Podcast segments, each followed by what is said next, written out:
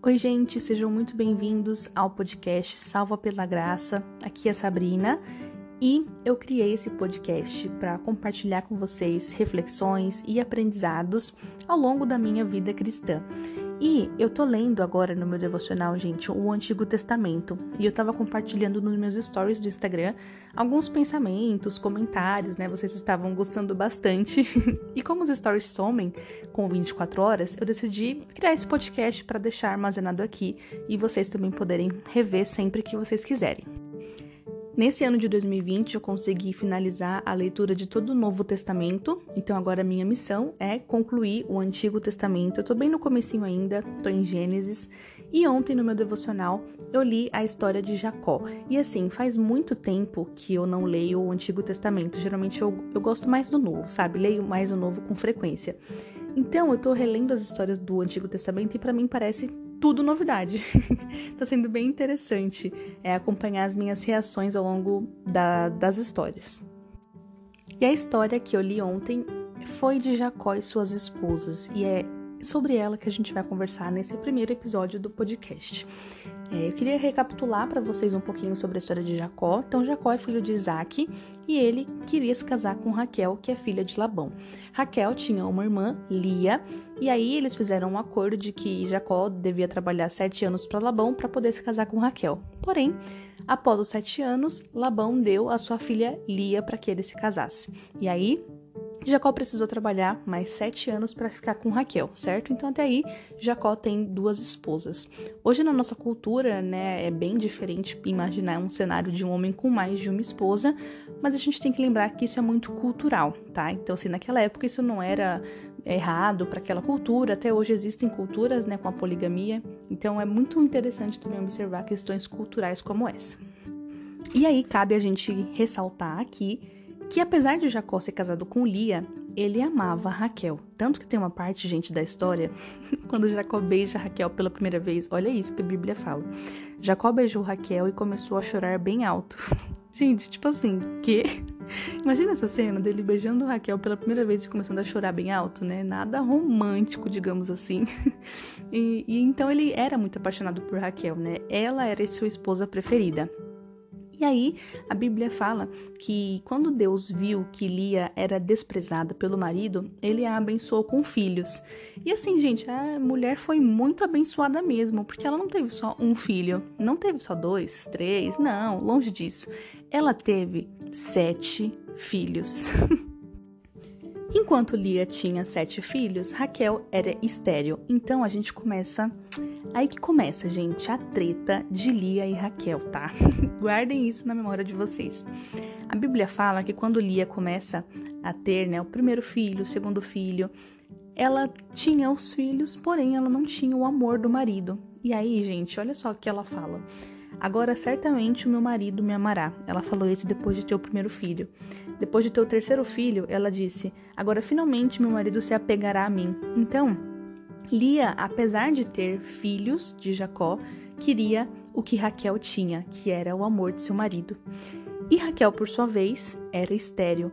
E aí a Bíblia logo em seguida fala que quando Raquel viu que não dava filhos a Jacó, teve inveja de sua irmã. Então Raquel era amada, mas não tinha filhos. Então a gente vê aqui duas pessoas que estavam insatisfeitas com a sua situação atual. E isso ficou muito na minha cabeça, sabe? Porque, claro, o ideal, gente, eu acredito, né, que a esposa deveria ter tanto filhos, se ela, se ela quisesse, né, se o casal quisesse, quanto o amor de seu marido, né? Mas nesse caso, tem uma divisão. Uma é amada e a outra tem filhos. E a gente percebe quantas vezes nós somos Lia e Raquel nessa situação, porque a gente tem alguma coisa, mas aí o nosso vizinho tem outra coisa e a gente quer o que ele tem e não olha para o que a gente tem, sabe? Então aqui claramente a gente vê esse exemplo na vida de duas irmãs que tinham o mesmo homem e ainda assim disputavam uma com a outra, uma o amor e a outra a questão dos filhos. Nesse caso ainda, como é que elas resolveram esse problema, digamos assim? É, Raquel ficou muito irritada, né, porque ela não tinha filhos, e aí ela decidiu dar a serva dela, chamada Bila, para que Jacó pudesse ter filhos com ela, né, e considerar filho de Raquel, digamos assim. Então Jacó teve dois filhos de Bila, serva de Raquel, E logo em seguida, né, para não ficar por baixo, Lia percebeu que ela tinha parado de ter filhos e deu a sua serva Zilpa para que Jacó também tivesse filhos com ela e ele teve mais dois filhos. Então, sim, muitos filhos nessa história, tudo por essa disputa entre as duas irmãs, Lia e Raquel. Ninguém queria ficar por baixo, né? Tem até um momento da história que o filho de Lia vai buscar mandrágoras, que é um tipo de flor, se eu não me engano, para sua mãe. E aí, quando ele chega, Raquel fala: Me dá um pouquinho dessas flores. E aí, olha o que Lia responde, gente. Mas ela respondeu: Não lhe foi suficiente tomar de mim um marido? Vai tomar também as mandrágoras que o meu filho trouxe? Então, assim, as duas claramente irritadas uma com a outra, né? Esses comentários até assim que são bem uma patada, eu puxo uma setinha e escrevo toma. Porque não tem outra reação, né? A gente vai lendo e vai sentindo a indignação uma com a outra, né? A revolta porque ela tem o que eu não tenho, enfim. E aí que entra a nossa parte nessa história, mas antes vou contar o desfecho, né, para vocês. Acontece que depois de ter sete filhos, Lia no caso, Deus se lembra de Raquel e a, a abençoa. Então ela dá a luz a José. E depois também a Benjamim. Então Jacó no total teve 12 filhos, que depois né, foram as tribos de Judá. E então Raquel, no final das contas, teve os filhos. A gente só não sabe pela história se Lia teve o amor de seu marido.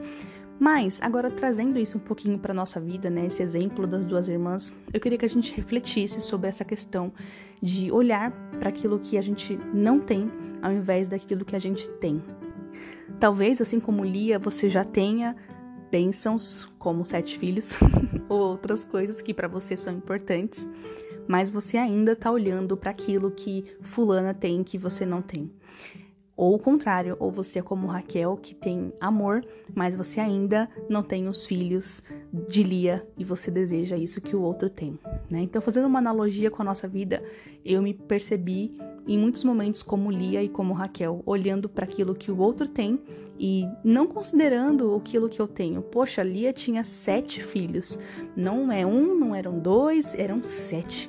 Quantas bênçãos, né? Sete filhos. E Raquel também era tão amada, mas tão amada que Jacó chorou bem alto quando beijou ela pela primeira vez.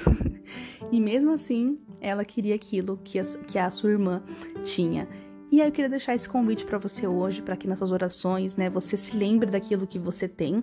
É claro que a gente pode sim pedir a Deus, né, aquilo que a gente acredita que seja necessário para nossa vida, mas ainda assim, apesar das petições, nós temos tanta coisa para agradecer, para olhar para nós mesmos, né, e reconhecer a graça e a bondade de Deus na nossa vida.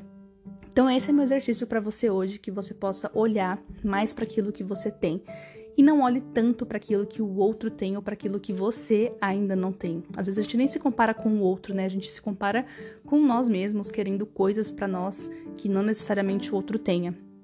Mas a gente sempre se compara com alguma coisa, né? A gente sempre está insatisfeito com alguma coisa. Eu espero que isso tenha feito sentido para você de alguma forma, que seja útil na sua vida cristã. Um grande beijo e até o próximo episódio. Ah, compartilhe esse podcast hein, com seus amigos, familiares, vai que alguém também precisa ver essa mensagem, tá bom? Beijos, até mais.